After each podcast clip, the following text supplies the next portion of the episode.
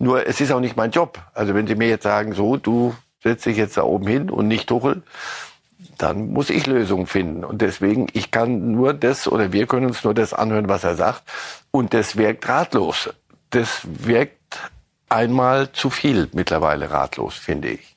Light!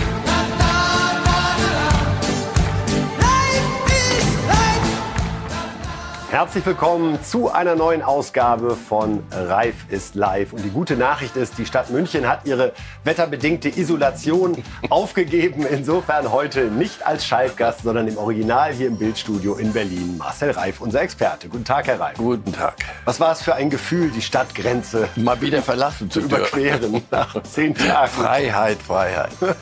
naja, war schon nervig. Pokal Viertelfinale ist ausgelost worden, Herr Reif. Und man könnte zynisch formulieren, vielleicht sollten die FCK-Fans die Chance nutzen, wenigstens im Viertelfinale nach Berlin zu kommen zur Hertha, weil eine weitere Gelegenheit ergibt sich möglicherweise nicht. Wie sehen Sie es mit FCK-Brille, dieses genau, bei Hertha? Genau so. Allerdings, die, der Druck ist ganz sicher noch höher bei, bei Hertha. Also wenn Sie das diesmal nicht schaffen, ins Finale schaffen Sie es nicht.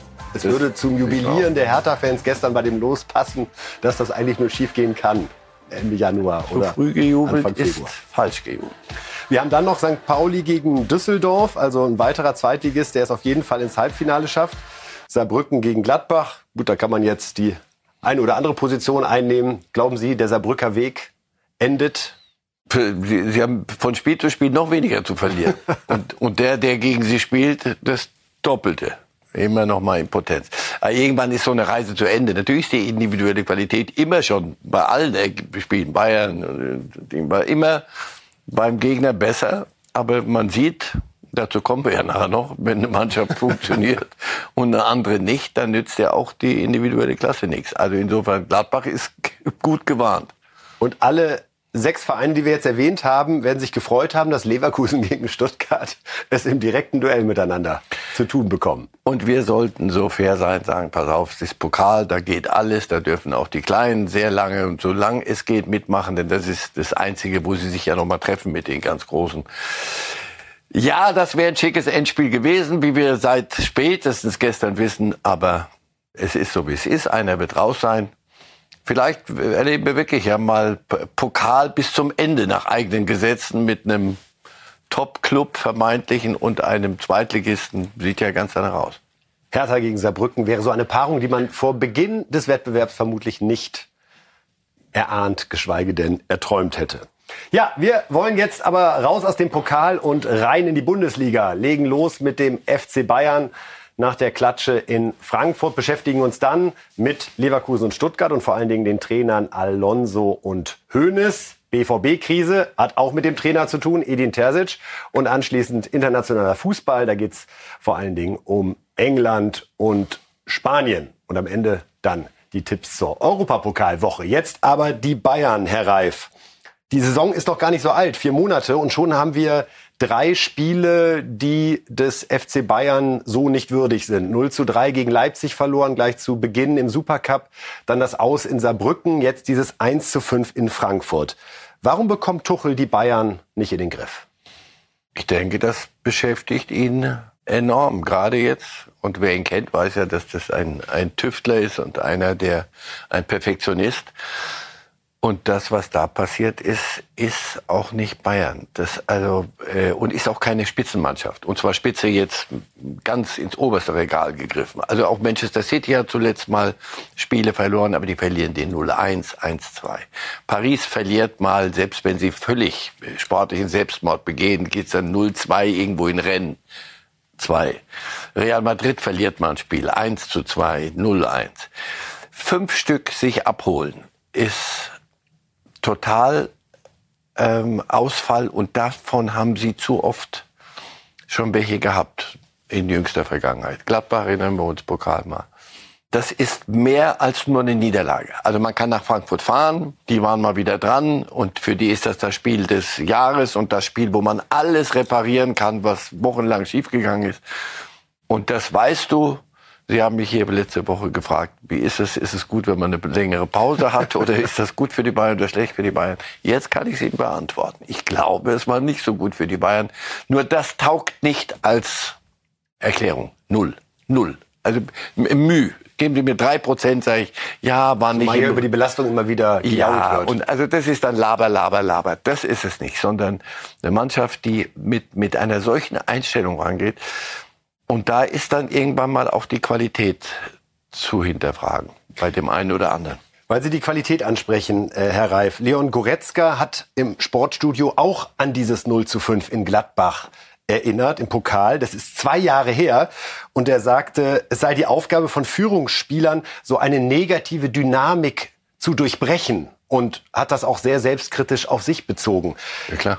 Wie kann das aber sein, dass in diesen zwei Jahren offenbar dieser Lernprozess weder stattgefunden hat, noch man ihn durch Zukäufe sozusagen äh, erledigt hat. Ist das das große Bayern-Problem, seitdem Sie vor drei Jahren das Triple gewonnen haben, dass Sie teilweise sehr leicht auseinanderfallen, wenn es schief läuft? Ja.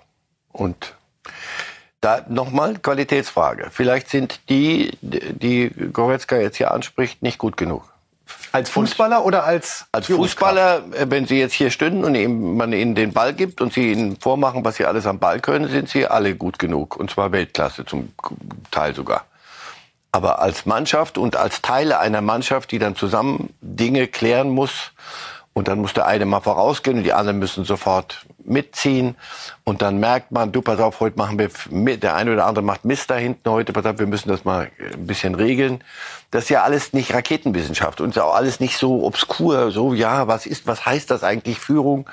Das heißt, wenn du da auf den Platz gehst und merkst, pass auf, das ist falsch, was wir gerade machen. Die, die Frankfurter, ich meine, das ist ja keine, keine, nicht der kommende Champions League Sieger, sondern das, was die machen, ist mit Bordmitteln, halten die mal richtig dagegen.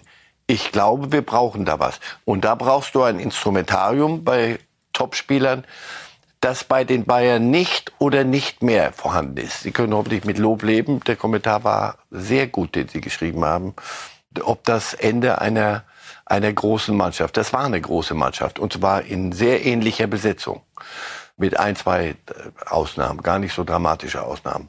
Und die sind heute nicht mehr in der Lage, auf ein solches Spiel zu reagieren. 90 Minuten. Nicht nochmal 0-1, weil sie 20 Torschüsse haben, die an die Latte gehen und sonst was. Und denen, bei den anderen rutscht einer aus 30 Metern viermal abgefälscht in, ins Eck würde ich keine Minute jetzt hier reden. Wir kommen nachher zu Dortmund, die rote Karte.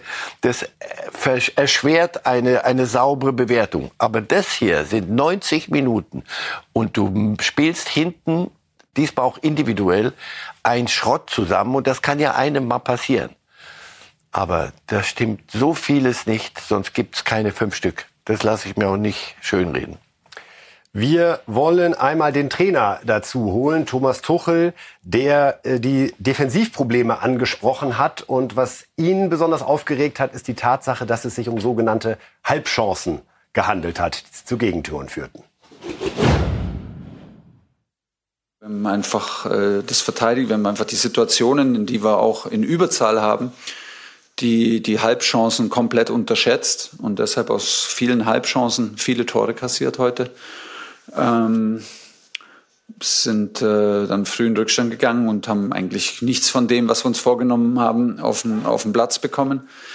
Die individuellen Fehler sind natürlich zu viel und äh, ähm, heute im heutigen Spiel und, und auch eklatant, aber sie sind alle Fehler, die Sie jetzt auch benannt haben, sind nicht direkt Fehler, die dann dazu führen, dass jemand alleine aufs Tor läuft. Aber wir, wir sind einfach äh, nicht in der Lage, in der Überzahl dann den, uns so zu verhalten, dass wir, dass wir die Torgefahr, ich weiß nicht, erkennen und, äh, und, und sie dann auch so zu Ende verteidigen, dass kein Tor passiert. Das ist, äh, glaube ich, die, die, die eklatantere Schlussfolgerung heute als, als die Fehler. Die sind natürlich offensichtlich und zu viel. Zu viele Fehler steht außer Frage. Herr Reif, ist die Bayern-Abwehr mit Upamecano und Kim stark genug, um den Ansprüchen des FC Bayern in jedem Spiel gerecht zu werden? Schade. Ich dachte, wir können es einfach beantworten, aber jetzt kommen Sie mit jedem Spiel um die Ecke. Natürlich müssten Sie es in jedem Spiel hinkriegen. Müssen Sie es hinkriegen, dass es zu Null geht? Nein. Du kommst irgendwann auch mal gegen Gegner. War auch die beste Abwehr nach Gegentoren bis zu diesem Spiel in der Bundesliga. So. Aber das müsstest du in jedem und gerade in einem solchen Spiel. Und was Upamecano hinten veranstaltet hat, auch Kim. Ich dachte, das wäre so ein so eine wirklich ganz verlässliche Größe. Und bei Upamecano dachten wir doch alle, jetzt haben wir's. Also der hatte immer so ein so ein Ding im Spiel, das dich ein Spiel kosten kann. 0-1, 1-2. Aber in der Massierung, der, an, in der Häufigkeit am, an diesem Samstag und, und Kim, weiß ich, der schaltet irgend, zuweilen irgendwie ab, Körperspannung, alles. Der, der macht einfach, jetzt bin ich jetzt, jetzt bin ich mal so. Das funktioniert nicht. Masraui werde ich nie mehr schlau draus, ob das ein Rechtsverteidiger ist auf, höchstem Niveau. Mittlerweile glaube ich es nicht mehr, weil er hat paar ganz gute Szenen nach vorne, da hinten nicht. Davis, das ist, das zieht sich durch wie eine, weiß ich nicht, wie eine Pest. Der, der durch und wenn dann solche, die, die in der Mitte diese Pfeiler wie Upamecano und Kim dann auch noch gemeinsam sowas zusammenspielen wie am Samstag, das erklärt fünf. Die, die Ratlosigkeit von Tuchel jetzt hier, das ist nicht gut auf Dauer. Das ist, das haben wir doch auch bei Terzic oft genug festgestellt und gesagt, pass auf, äh, Entschuldigung, aber wir stehen hier, wir labern schlau. Ja, verstehe ich, das ist immer einfacher. Nur es ist auch nicht mein Job. Also wenn Sie mir jetzt sagen, so, du setzt dich jetzt da oben hin und nicht Tuchel, dann muss ich Lösungen finden. Und deswegen, ich kann nur das oder wir können uns nur das anhören, was er sagt. Und das wirkt ratlos. Das wirkt einmal zu viel mittlerweile ratlos, finde ich. Wir wollen nochmal Thomas Tuchel hören, der auch beschreibt, ja, diesen Spannungsabfall, den er selbst erlebt hat und der logischerweise auch in seinen Verantwortungsbereich fällt. Und dann gab es ja auch noch Aufregung um den Spielberichtsbogen und folgende Ansagen an die Mannschaft. Thomas Tuchel nochmal dass, dass uns da, was haben Sie gesagt, die Spannung gefehlt hat oder was nach der Woche. Das sah auf jeden Fall so aus, als wenn, auch wenn es jetzt intern bis gestern und heute um halb vier nicht so ausgesehen hat, sah es ab halb vier definitiv so aus. Ganz normal vorbereitet vor dem Spiel, auch mit einer Viererkette gerechnet, da haben wir die Aufstellung gesehen, haben wir kurz vor dem Spiel nochmal eine Variante durchgesprochen, falls, falls Frankfurt mit einer Fünferkette spielt. Vielleicht hat das auch dazu geführt, äh, dass er dann am Ende dann kurz vorm Spiel nochmal dass wir zu viel Informationen weitergegeben haben. Vielleicht war das auch ein, ein, ein Puzzleteil. Sind die Bayern-Spieler so überfordert, Boah. wenn sie kurz vorm Spiel erfahren, es könnte auch sein, dass da eine andere Defensivformation der Eintracht auf uns wartet? Und du bist als Bayern-Spieler nicht in der Lage, auf verschiedene Formationen zu reagieren. Das hätte man zu Guardiolas Zeiten, wäre der aber unter die Decke, weil das sind Dinge, natürlich musst du dann reagieren können. Und dass dich das dann verwehrt, sorry, äh, Presse, mit der Pressekonferenz kann ich sehr, sehr, wenig anfangen. Und ja, Spannungsabfall. Wie können Sie sich das bei Tuchel erklären? Sie haben es gerade gesagt, jetzt wieder so ein Auftritt, der auf der einen Seite sehr ehrlich ist. Ja. Da ja. macht keiner eine Show oder nee. Diplomatie und gleichzeitig und redet auch nicht schön. Also nochmal, damit wir uns da verstehen. Ich kritisiere nicht, dass er hier irgendwas schön redet. Ich, ich staune verbal auch über seine Ratlosigkeit. Ich glaube, und dann zurück zu Ihrem Kommentar, ich glaube, er ist fassungslos über das, was dieser Kader, den er ja übernommen hat, und auch mit dann noch weiter gestaltet hat, als er da hinkam nach Nagelsmann, hat er, so wie wir auch, gesagt, ich sage doch die ganze Zeit jetzt, kann, muss nicht eine Bayern-Mannschaft. Ja, eine Bayern-Mannschaft müsste. Und die, die er übernommen hat, müsste doch in Saarbrücken gewinnen. Nicht böse sein, aber in einem Pokalspiel beim Drittligisten. Und die dürfte doch in Frankfurt keine fünf Stück kriegen. Und die dürfte auch nicht gegen Manchester United, obwohl das alles ganz gut war, wieder drei kriegen. Und da was kriegen. Und da, ich glaube, dass er diese Ratlosigkeit oder diese, diese authentische und diese, ich mach's größer, diese Fassungslosigkeit rührt daher, dass er jetzt mit einer Realität konfrontiert wird, die er so, glaube ich, nicht für möglich gehalten hat. Und deswegen denke ich auch, Conclusio, sie werden einen, einen Schnitt brauchen. Ich glaube, solche, solche Spiele sind kein, ist nicht Betriebsunfall. Nochmal, einmal in fünf Jahren ein Club wie Bayern. Da sage ich, hör auf, Leute. Also in der, in der perfekten Welt passiert das nicht. Aber im normalen Leben gibt's das mal. Total, ah, wirklich Totalabsturz. Obwohl das auch ein, ein, Wort ist so und du denkst, Totalabsturz. Also ich meine, da muss doch dann Kimmich herkommen oder Neuer muss dann sagen, bei Halbzeit, sag mal, habt ihr sie noch alle? Und irgendetwas muss passieren. Dazu kommt die Dünnheit, dünne, Dünität des, des Kaders, die er bemängelt hat. Jetzt, jetzt spürt er sie. Er hat gesagt, darf nicht viel passieren. Ja, weil normal, äh, zu Recht, musste doch Upamecano sagen, pass auf, spiel Schach heute. Mach irgendwas, spiel Halma, aber spiel nicht Fußball heute bei Halbzeit. Lass, lass es gut sein. Und dann schützt man auch einen Spieler. Wen willst du denn dann, dann bringen? Also es, sind, es ist wirklich komplex und das macht Tuchel erkennbar und hörbar zu schaffen. Für wen könnte aus Ihrer Sicht die Zeit beim FC Bayern zu Ende gehen im Sommer? Für jeden, der es besser können müsste. Also muss ja. Aber einige. Ja. Und für, für jeden. Und zwar nicht in einem Spiel. Also jetzt Kane hat auch nicht getroffen. Also wir können Kane jetzt ins Fenster stellen wieder. Nein, aber es sind die, die da führen müssen. Also ein Upamecano muss irgendwann mal zeigen, dass er konstant auf hohem Niveau Fußball spielen kann. Ein Kim muss zeigen, den haben sie aber erst neu geholt. Deswegen, das ist, das ist wohlfeil jetzt. Sie wollen Namen hören. Ich weiß nicht, Kimmich, wenn er selber feststellt, pass auf, ich werde hier ständig hin und her geschoben, man will von mir Dinge, die ich nicht leisten kann, nicht will, nicht, nicht vermag, dann auch da, ich denke, es wird. Lothar Matthäus hat bei Sky gesagt, er findet, Kimmich versteckt sich sowohl auf dem Platz als auch außerhalb des Platzes wenn erstens sind sie alle, bis auf Müller ging dann äh, vor die, vor die Kameras. Das ist eine Kleinigkeit. Du wirst doch die Punkte nicht zurückholen und auch nicht die, die Gegentore reparieren, wenn, wenn du ein Interview gibst. Aber Entschuldigung, das, da, da ist kein Neuer da und da ist kein Kimmich da. Also das ist, das ist jämmerlich. Ganz ehrlich, das ist jämmerlich weggetaucht. Ja, nat natürlich Joshua Kimmich vom Selbstverständnis auch geäußert und sehr, sehr deutlich geäußert, öfter auch mal so zwischen den Zeilen. Ich bin hier das Gesicht des FC Bayern, ich bin eine große Nummer, ich lasse mich auch nicht hin und her schieben, ich lasse all das und ich bin eine Sechs. Fünf Stück, wo warst du? Verhindert, verreist, indisponiert, weiß ich nicht. Das meine ich ja. Das ist eine Bayern-Mannschaft und jetzt Schluss mit Mannschaft. Das ist Bayern-Spielern wie wie, wie Kimmich, Goretzka nicht würdig. Fünf Stück abholen auf die Art. Wenn das passiert, musst du dich hinterfragen lassen, kannst du nicht mehr, mehr, willst du nicht mehr, bist du satt, ist es, ist die Bayernzeit vorbei, ist alles, was sie nicht müde werden zu betonen, wie toll es beim FC Bayern ist. Möglicherweise ist dann eine ein, ein Tapetenwechsel oder was immer, wie immer man das nennen möchte, angeraten.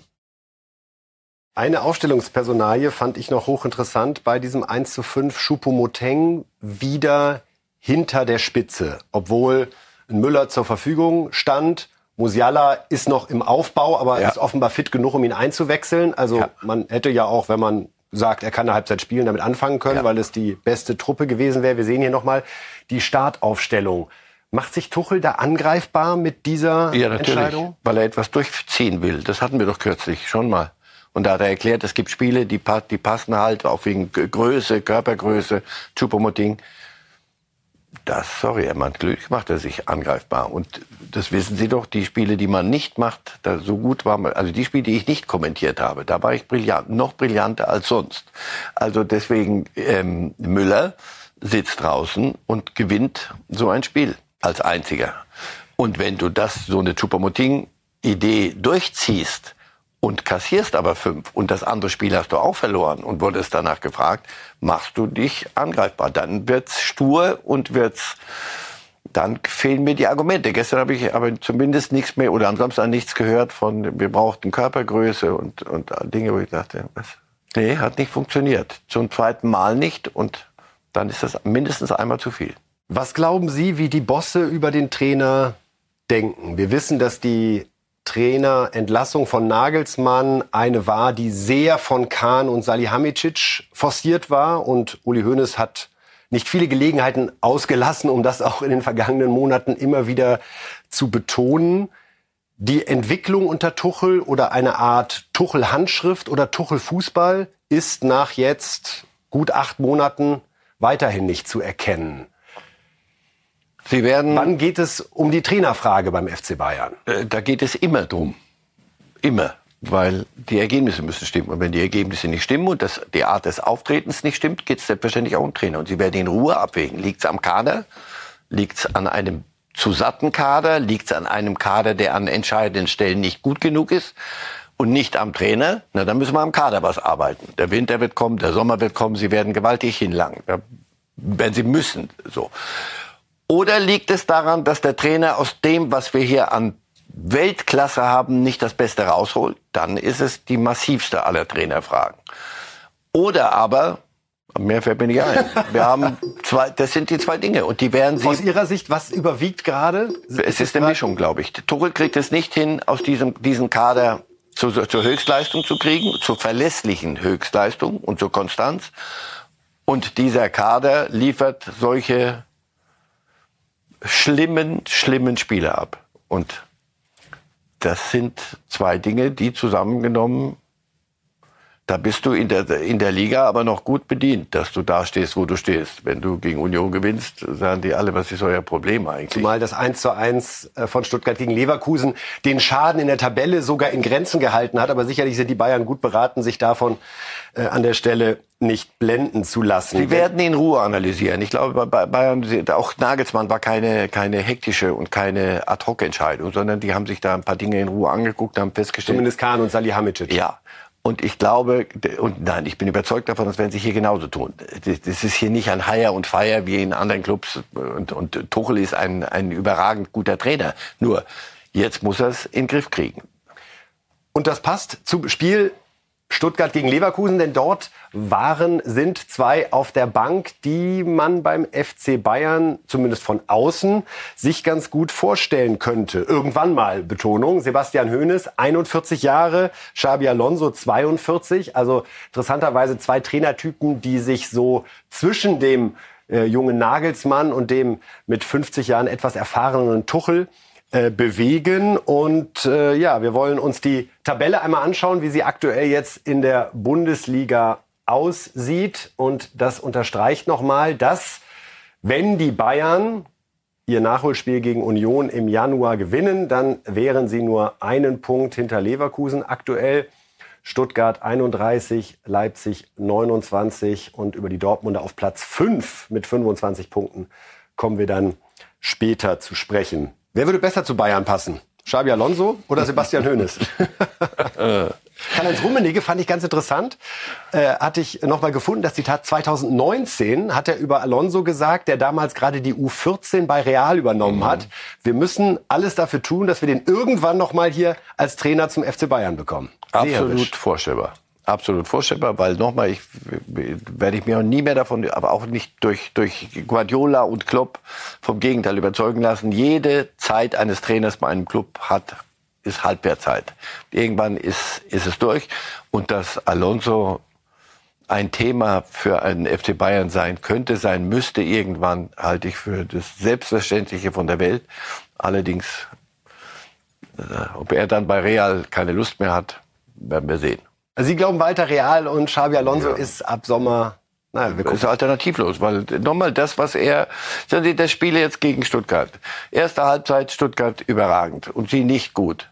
Das ist nicht das erste Mal, dass die aus der Kabine zurückkommen und, und anders funktionieren. Im Gegensatz zum FC Bayern in Frankfurt. Das haben Sie jetzt gesagt und ich gedacht. ich bin ja, aber natürlich ist das der Punkt. Natürlich ist das auch eine Kunst des Trainers, dass du auf ein Spiel, das so läuft, wie es läuft, reagierst und dass eine Mannschaft dir folgt.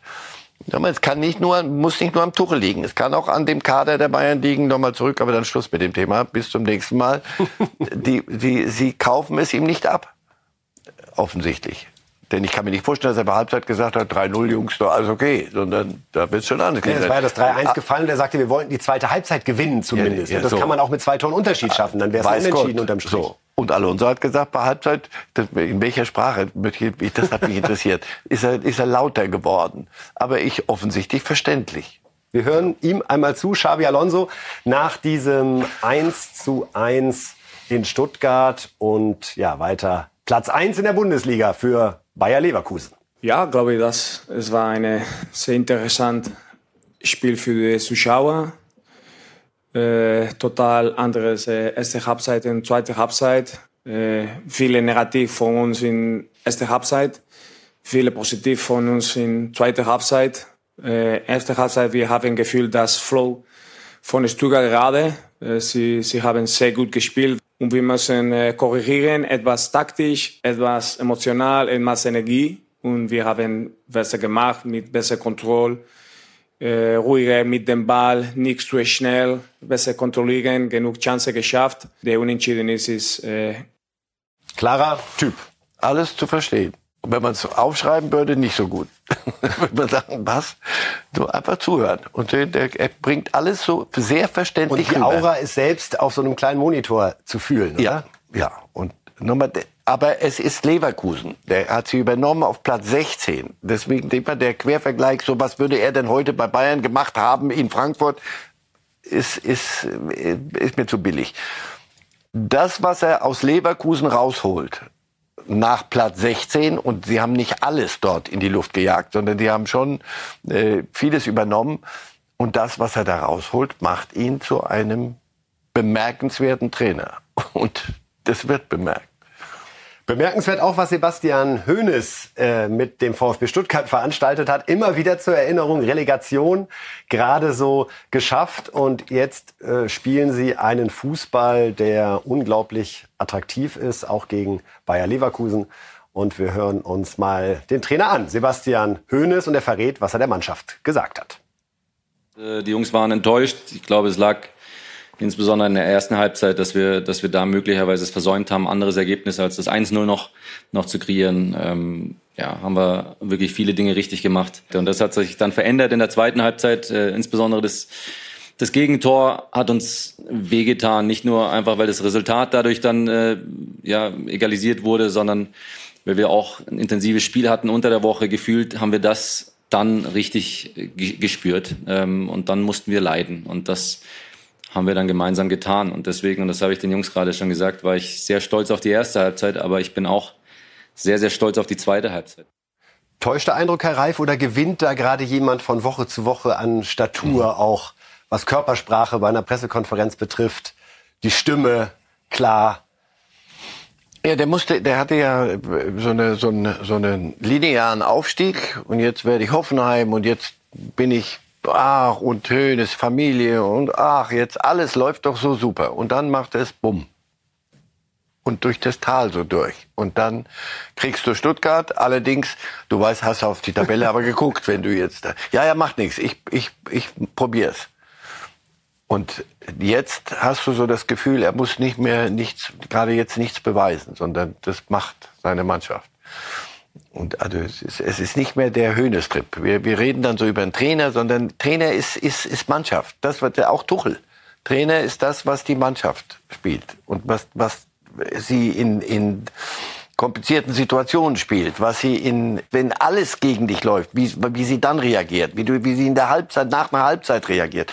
Das ist Trainer. Er muss heute nicht mehr sagen, mein, Onkel heißt so, mein Vater heißt so, sondern du, ich bin hier Trainer, ich habe hier zu arbeiten und meine Mannschaft spielt das jetzt so. Und spielt sie es denn nur, weil sie weit über ihre Verhältnisse spielt? Nein, sie äh, plötzlich, wenn mir das einer erzählt hätte, letztes Jahr Stuttgart spielt so konstanten Fußball so. Auch dann, wenn der Gegner plötzlich und wenn dir die Luft ein bisschen enger wird, denn der Gegner dich richtig am Wickel hat, wie sie da dagegen halten können.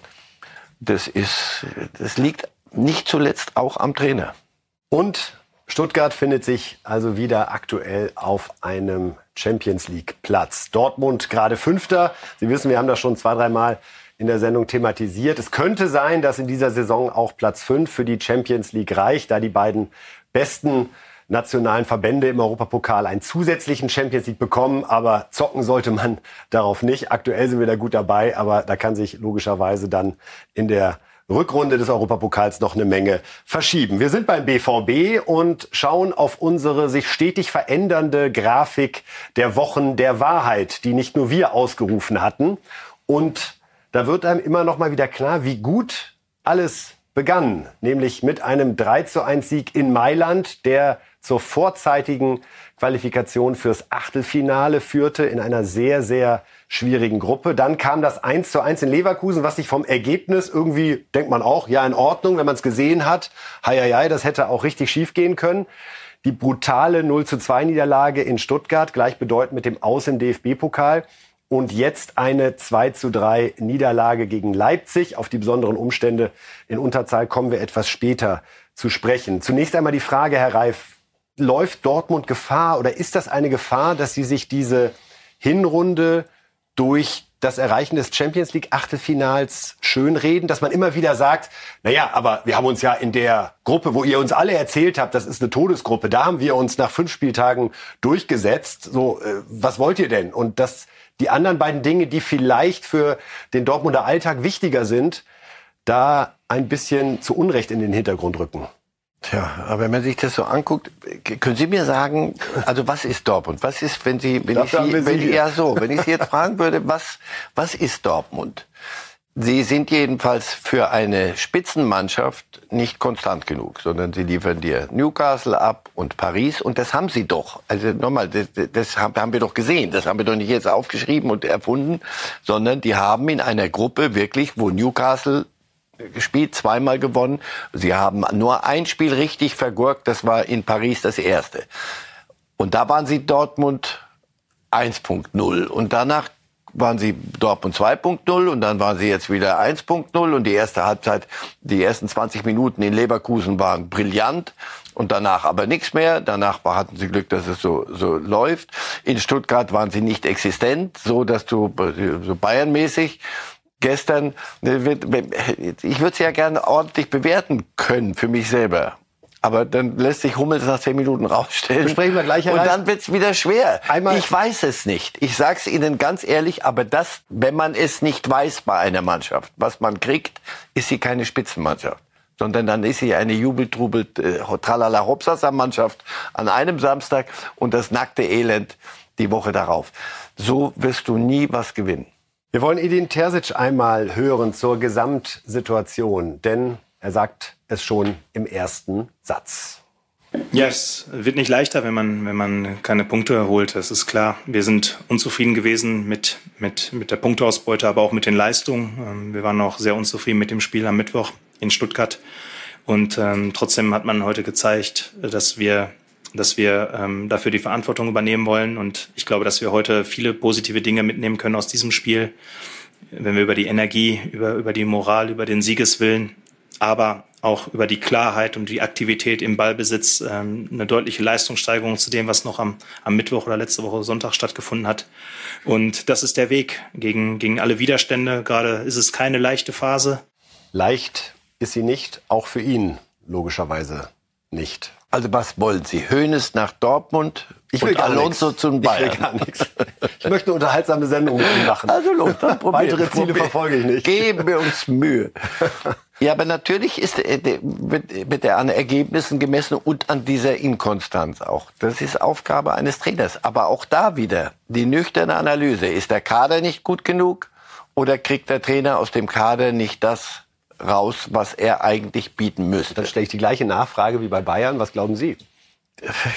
Weiß ich, ich weiß es nicht. Ich weiß, geben Sie mir Newcastle, dann sage ich und, und, und Mailand, dann sage ich, Mailand war gar nicht so brillant, aber es war erwachsen, es war ruhig, es war Mailand hat nichts nichts äh, angeboten und dann nehmen wir das, was hier, das machen wir dann selber und fahren hin und fahren wieder nach Hause 3-1 und tschüss. Das hatte was von Spitzenmannschaft und international sogar Spitzenmannschaft. Und dann fährst du nach Stuttgart und findest nicht statt, weil ein Gegner Lust hat zu rennen in einem Pokalspiel. Aber nochmal, das ist nicht Dortmund nur. Das hat wie Bayern in, in, in Saarbrücken ihnen ja vorgemacht, wie sowas gehen kann. Aber das sind Dinge, da gebe ich auf. Da sage ich, pass auf, das, das hat mit Spitzenfußball, Konstantfußball nichts zu tun. Es, sie, sie werden auch von Darmstadt 98 Spiele erleben an einem, an einem Samstag, wo alles funktioniert und wo die über sich dermaßen hinauswachsen. Aber bei Dortmund und bei Bayern, ich glaube, das ist sehr ähnlich im Moment mit Abstufungen. Da haben sie Dortmund das Problem größer. Ist es so, dass sie, sie aus dem, was sie haben, nicht eine berechenbare Menge abliefern. Und das, dafür musst du irgendwann mal sorgen. Entweder über Charaktere, über nee, nee, nee, die Mentalitätsfrage, über Fußballspieler, die Spieler selber, dass du sagst, das, das sind Trainerspieler, die liefern mir nicht 150 Prozent und alle stehen auf den Stühlen Woche für, äh, an einem Samstag, sondern ich brauche die 80 Prozent Spieler, die mir jeden Samstag, Mittwoch, Dienstag 80 Prozent abliefern. Mit 80 Prozent werden wir die meisten Spiele gewinnen. Das hätten gern Trainer. Also entweder ist bei Dortmund der Kader nicht gut genug, genau das in, in, wie gesagt, in der Abstufung wie bei Bayern. Oder dem Trainer gelingt es nicht, aus diesem Kader das Beste herauszuholen. Es gibt diesen Satz von, es gibt diese Sätze von Hans-Joachim Watzke gesagt in Sportbild im Sommer.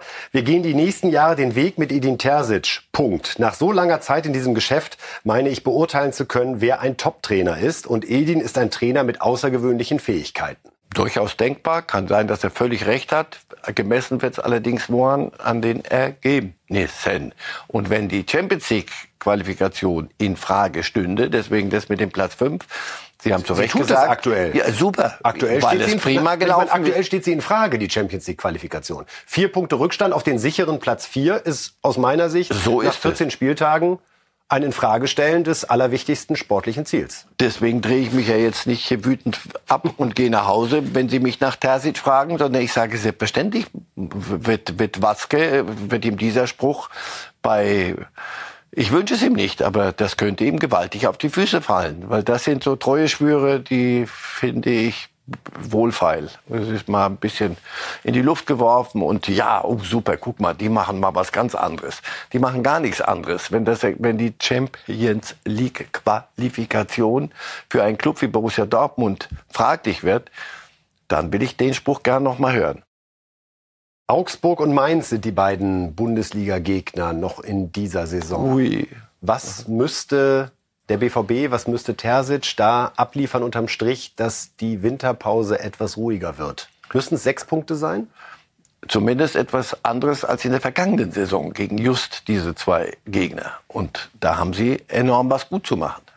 Ohne dass irgendwas gut zu machen wäre. Denn das Mainzer Spiel in der vergangenen Saison hat sie die Meisterschaft gekostet. Und gegen Augsburg haben sie zu Hause, glaube ich, verloren. Interessanter Bogen oder Kreis, der sich da schließt, dass sie ausgerechnet das letzte Spiel dieses Jahres gegen die Mannschaft haben, gegen die sie den größten Schmerz am 34. Spieltag erlebt haben. Der Fußballgott hat zuweilen Zeit für solche Scherze. Und ähm, na, selbstverständlich müssen das. Was soll denn sonst? Was, was, was, was wollen Sie? Sechs, wenn da keine sechs Punkte kommen dann? und die anderen da vorne machen ihr Ding, dann äh, das rechne ich Ihnen dann vor, wie, wie der Abstand zu Champions League Plätzen wird.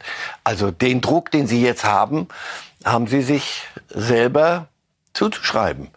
Aber auch dieses Samstagspiel, ich kann es noch nicht völlig äh, kühl bewerten, weil wie gesagt, mit zehn Mann gegen Jetzt sind wir bei Hummels. Herr Ralf, jetzt sind wir bei Hummels. Äh, die rote Karte, die es in der zehnten Minute gab nach seiner Notbremse gegen Openda. Darüber würde mich noch ganz kurz vorher interessieren, bevor wir über die Folge reden. Wie haben Sie dieses Foul erlebt? Es gibt nach wie vor viele, die sagen, das war Strafraum. Das hätte Elfmeter geben müssen und gelb. Und die sind alle verrückt oder haben die das Spiel gesehen? Die das sagen, die das also sagen, sagen. Sie faul außerhalb oder sagen Sie faul? Das, es gibt doch da immer der erste, der entscheidende, die, die Unterschied jetzt auch unter den Schiedsrichter äh, in der Gilde ist, was ist hier gesetzt? Der erste Kontakt, der, der beim Foul oder ist der entscheidende Kontakt? Wann erwischt der Openda? Und wenn es so strittig ist, da hat sich der War wieder zu wichtig gemacht. Das gibt, es gibt, nochmal, ich bin kein Fan davon, dass, das reicht mir nicht für ein Elber oder so Zeugs, sondern, und schon gar nicht, wenn es hier um eine Messbarkeit geht. Vermeintlich im Strafraum außerhalb.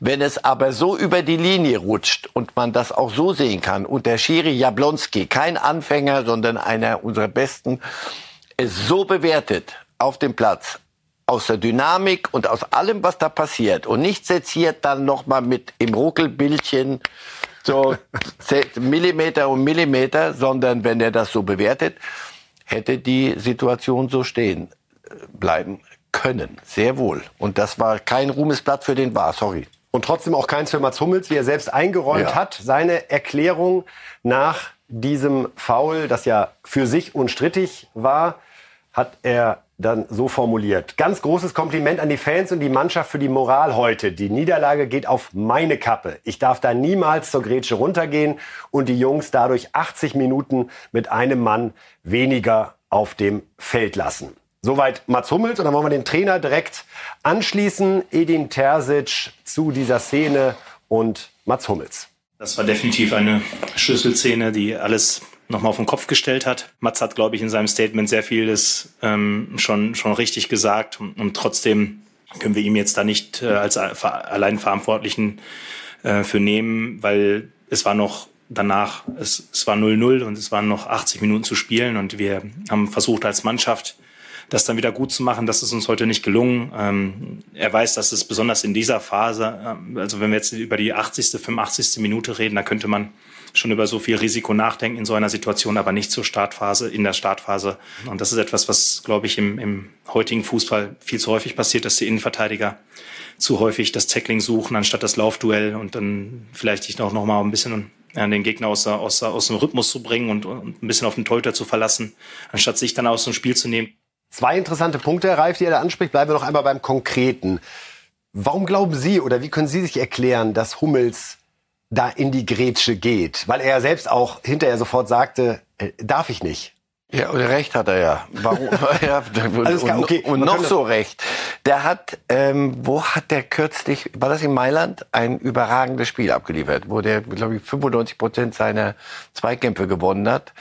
Wo es auch in Richtung Fußballgott ging in Sachen Vergleich. So, genau. Und da hat er eine Grätsche hat er äh, gesetzt. Und da kam er zu spät. Aber da ist nichts so passiert wie da. Einmal. Man würde ihm gerne wünschen, Mats, in deinem Alter, mit deiner Erfahrung, mit etwa, weiß ich nicht, 5000 Spielen, das Foul passiert ja erst im Kopf. Also erstmal die Entscheidung treffen, ich gehe jetzt dahin, Grätsche. Und wenn wer in dem Tempo in so eine Grätsche reingeht, weiß, wenn ich den Ball treffe, habe ich gewonnen. Wenn ich ihn nicht, nicht treffe, habe ich zwei Wochen Pause. Und vermutlich war er der Überzeugung zu treffen, weil alles andere würde ja, ja, keinen Sinn ja, nee, da, da, da, davon gehe ich aus. Er, aber hinterher wird er gesagt haben, ich, da habe ich die falsche Wahl getroffen. Und wenn das ein Junger macht, der dem Trainer zeigen will, dass er endlich mal und was weiß ich alles, aber das, wenn das ein alter Sack macht, der so, so lange im Geschäft ist und so, so viele Grätschen schon gemacht hat und so viele Situationen hat bewerten und einschätzen müssen innerhalb von Zehntelsekunden, das weiß ich nicht. Weiß ich, ich will da nicht keine Psychologie rein, dass er beweise immer, er hat nichts zu beweisen. Das, der, zuletzt hat er bewiesen, dass auch das Alter nicht abseits steht. Grätsche sollte. kann auch ein Ausdruck seines Selbstbewusstseins sein. Absolut, ja. Nur man kann manchmal sehr selbstbewusst sein und damit auf die Schnauze fallen. Und das, das ist ihm, er ist sehr selbstbewusst da auf die Schnauze gefallen. Zumindest labert er nicht irgendwas drumherum, sondern sagt, pass auf, das, das Spiel habe ich vergeigt. Antwort, yes. Nach zehn Minuten so ein Risiko gehen, dann lass ihn das Tor machen. Also wenn ihr euch das nicht zutraut, dem Gegner na- nach zehn Minuten 0-1 und dann wenn er es denn überhaupt macht. Und danach leben wir noch 80 Minuten. Aber wenn du gegen eine Mannschaft wie, wie, wie Das wäre übrigens Leipzig... eine großartige Erklärung gewesen, ne? wenn Hummels gesagt hätte, ich wollte Ja. das Elfmeter faul, weil sonst hätte er ihn sicher reingemacht und so hätte unser Kobel zumindest noch eine Chance gehabt. Letzte Frage noch zu der grundsätzlichen Einordnung von Terzic. Beobachten Sie das auch so, dass Verteidiger zu schnell, zu oft grätschen? Na, hör auf. Und wenn, dann sagst du es deinem, die, die Innenverteidiger, also Kim ist überhaupt nicht gegrätscht und Upamecano weiß nicht, was er gemacht hat als Innenverteidiger und Hummels ist jetzt gegrätscht. Also ich, ich weiß nicht, Terzic ist der Fachmann, ich bin, ich gucke nur von außen. Ich, ist mir so nicht aufgefallen, dass jetzt zu viel gegrätscht wird. Es, Außenverteidiger machen das ja auch. Warum geht er runter? Das hat, Berti Vogts hat doch immer schon gesagt. Wenn nie runtergehen, dann hast du nur zwei Möglichkeiten. Entweder du schaffst es oder nicht. Wenn du stehen bleibst, hast du noch zwei, drei andere Optionen. Ablaufen, äh, wegdrängen, faulen, aber nicht so faulen so, sondern ziehen, was weiß ich was. Aber wenn du, wenn du unten gehst und er ist an dir vorbei, bleibst du unten. Bleibst du liegen und er ist weg. Also, aber ob das ein Muster ist, ist mir, ist, mir, ist mir zumindest so noch nicht aufgefallen. Schauen wir zum internationalen Fußball, liebe Reifes Live-Fans, und beginnen wie immer mit einem Blick auf die Top-Torjäger der einzelnen Ligen. Bei Kane ist nichts hinzugekommen. Das ist kein Geheimnis, bei Mbappé auch nicht. Also Kane immer noch die Nummer eins, sowohl in der Bundesliga als auch in Europa mit 18 Toren. Mbappé in Frankreich mit 15 Treffern die Nummer eins. In der Premier League ist es Haaland mit 14 Toren. Hat mit einer Verletzung am Fuß zu kämpfen, könnte noch ein bisschen ausfallen. Stressreaktion ja. wurde da diagnostiziert. In Italien ist es Martinez, der auf 14 erhöht hat. Und in Spanien Bellingham jetzt bei 12 Toren, nachdem er auch einen Treffer erzielt hat, den wir uns gleich noch anschauen, nachdem wir aber zunächst zu Barcelona gehen, gegen äh, Girona, wo wir eigentlich alle mal dachten, irgendwann ist ja Schluss mit diesem Wunder, aber es war nicht diesmal der Fall. Also Barcelona gegen Girona, das war gerade das äh, 0 zu 1. Dovbik hat da getroffen, dann dachte man, naja, Jetzt kommt Barca, jetzt kommt Lewandowski, der Ausgleich. Dann das 2 zu 1 immer wieder für den vermeintlichen Außenseiter. Gutierrez ist es, der das 2 zu 1 erzielt. Dann 80. Minute, 3-1. Valeri. Gündogan. Herrlich aus der Drehung mit links zum 2 zu 3. Da war man schon in der Nachspielzeit. Dann eine Riesenchance für Lewandowski. Da hätte man das halbwegs alles noch hinbekommen können. Kopfball aus fünf Metern, passt gerade ein bisschen zu seiner Verfassung. Köpft sich selbst an die Schulter und kann es nicht fassen. Erst recht nicht, als kurz darauf durch Stuani das 4 zu 2 für, ja, kann man eigentlich Außenseiter noch sagen, Herr Reif? Oder müssen wir wir haben es ja alle gemeinsam lange Zeit runtergespielt und sagen, die machen sich da einen Spaß draus. Und jetzt gewinnen sie bei Barcelona 4 zu 2. Und wieder vier Tore. Wenn sich der Torverhältnis anguckt, die sind verrückt. Ich weiß nicht, ob wir die Tabelle gerade schon einmal dazu holen können. Und die veranstalten das ja permanent. Da liegen die 2-0 hinten, 0-2 hinten. So wir, wir gucken gerade einmal ganz kurz drauf. Also jetzt nach 16 Spieltagen mit 41 Punkten 38, 38 Tore. Also mehr als all die Bellinghams und all die Lewandowskis und wer, was weiß ich, wer da noch rumturnt. Aber auch mehr kassiert als der Tabellen. Ja, weil sie sagen, ja? aber Attacke. niemand verlangt doch von uns ein, ein zu Null Spiel, sondern Leute, lass uns doch mal 0-2 wieder mal hinten liegen, dann gewinnen wir 4-2. Diesmal haben sie es mal andersrum gemacht. Sieben Punkte das, vor Barcelona jetzt. Das kann, ja, naja, das kann kein Zufall sein. So lange geht kein, kann es nicht außenseitermäßig. Aber das ist, dass sie eine Witznummer sind im allerbesten Sinne. der beste Gag im internationalen Fußball, der im Moment, über den man. Aber wir kommen gleich noch zu Aston Villa. Aston, ja, aber Aston, gleich, gleich, gleich. Erst machen wir Spanien Gut. fertig. Also, das ist, das ist ein faszinierendes Märchen. Wir sollten das wirklich alle genießen, weil so oft wird es das nicht geben. Da machen dieses erste Tor zwei Ukrainer. Wenn Sie mir sagen würden, die habe ich mal, von denen habe ich mal was gehört dann äh, haben sie, gebe ich auf und sie machen das Kann alles. ich leider nicht mitliefern. Also da spielen Leute, ein Uruguayer, den habe ich noch nie gehört. Wahrscheinlich spielt der Nationalmannschaft oder gehört zum Kader oder zum erweiterten Kreis wahrscheinlich nur. Und die spielen in Girona und machen sich einen Spaß aus, an, am Fußball. Also wirklich, das ist noch Fußball weiß ich, wie eine Thekenmannschaft hast du da. Also die gehen, sonntags treffen die sich im Park und spielen Fußball. Und die kriegen es hin, diese Mentalität durchzuziehen und fahren jede Woche irgendwo hin, wo man ihnen sagt, hier ist ein großes Stadion, da sollt ihr jetzt spielen. Wir hier, oh, bui. Und dann mal gucken, was passiert. Und jetzt fahren sie mal in Barcelona, wie die das finden. Mit ihrem Nou Camp. Real Madrid hat's auch nicht geschafft zu gewinnen, wie Barcelona bei Betis Sevilla. Ein 1 zu 1, allerdings wieder ein Traumpass vor dem 1 zu 0 durch Brahim Diaz auf Bellingham. Wunderbar in die Tiefe. Ja, ich weiß gar nicht, ob es gechippt war, gezirkelt war, gezaubert war. Wunderbar. Und was dann Bellingham damit macht, ja, Brustannahme und als äh, feiner, zarter Dropkick mit der Innenseite zur 1 zu 0 Führung für Real. Reichte aber nicht, denn Rui Ball kann auch Traumtor. Aus 21, 22 Metern in den Winkel zum 1 zu 1. Aber es fällt schon auf, wie viel Platz die in Spanien, dem, dem, dem richtig guten Stürmer oder dem Offensivspieler wird in Spanien, deswegen gehen ja so viele so gern hin nach Spanien, wird wirklich Luft gelassen zum Zielen, zum mit der Brust annehmen. Die machen das schon toll, aber das ist spektakulärer Fußball. Also im Moment, weiß ich nicht, wenn du Spaß haben willst am Wochenende, guck dir La Liga an. Oder Stuttgart oder Leverkusen. Oder Stuttgart-Leverkusen. Oder die Eintracht, Bitte. wenn sie auf die Bayern trifft. So sieht's mal aus. Gab es ja vor vier Jahren übrigens auch interessanterweise schon mal ein 5 ja. zu 1. Das war mich. das letzte Spiel für Nico Kovac. andere Situation gerade beim FC Bayern. Jetzt sind wir in England in der Premier League. Da passiert auch Überraschendes, denn Liverpool gewinnt mittlerweile auch die schlechten Spiele und das sollte dem Kollegen Guardiola eine Warnung sein. 2 zu 1 bei Crystal Palace war es diesmal Salah sein 200. zur wettbewerbsübergreifend für Liverpool erzielt und Jürgen Klopp sagte hinterher, er ist ein Happy Manager. Na wunderbar. Ich bin sehr froh in diesem Moment, aber weiß auch, dass wir eine Menge Glück hatten. Wenn man nur seine richtig guten Spiele gewinnt, hat man keine Chance auf Titel. Und es ist allen klar, dass wir heute kein gutes Spiel gemacht haben. Für 76 Minuten war es sogar ein sehr schlechtes. Keine Rhythmusänderung, kein Tempo, kein Timing. Ich weiß nicht, wie oft wir im Abseits standen, aber es war furchtbar. I don't know how often we were offside. It was horrendous. Selbst wenn er dann furchtbar sagt und gewonnen hat, so richtig, man merkt, so richtig schlimm findet das eigentlich nicht, ne? Nein, weil er natürlich genau dieses, dieses eherne Gesetz viel zu lange schon kennt. Die guten Spiele gewinnst du von alleine. Die sind nicht das Problem. Die schlechten Spiele sind das Problem. Schlechten, da kannst du auch mal fünf Stück kassieren. Wenn du die aber 2-1 gewinnst und meckerst zehn Minuten, bis die aufgeben, die, die Journalisten in der Pressekonferenz, und dann gehst du ins Auto und in, in, in, in Bus und feigst still vor dich hin und sagst, aber drei Punkte haben wir doch. Oder habe ich das falsch gesehen? Aston Villa hat gegen Arsenal 1 zu 0 gewonnen.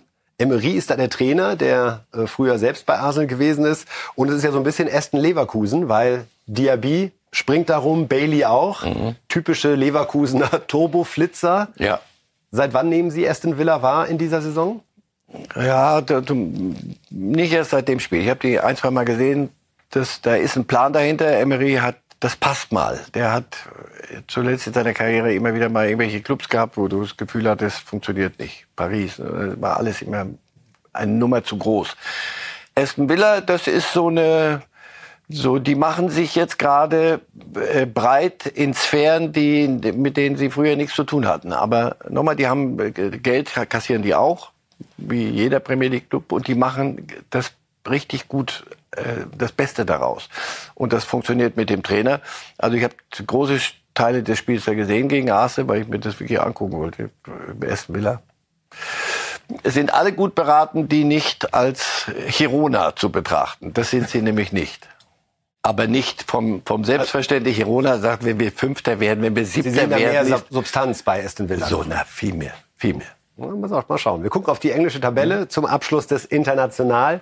Blocks und sehen da das, was wir gerade schon besprochen haben. Liverpool mit 37 Punkten auf 1 vor Arsenal 36, Aston Villa 35 und dann Manchester City mit 33 Punkten. Also City verliert gerade äh, Punkte und gewinnt dann mal wieder mühsam in Luton. Also Guardiola jetzt gerade sehr, sehr unglücklich und Haaland da raunen sie in England, dass das eine schlimmere Geschichte ist. Also solche, so, das habe ich immer gelernt früher, glatter Bruch, mal Gips drauf und nach sechs Wochen äh, sehen wir uns wieder.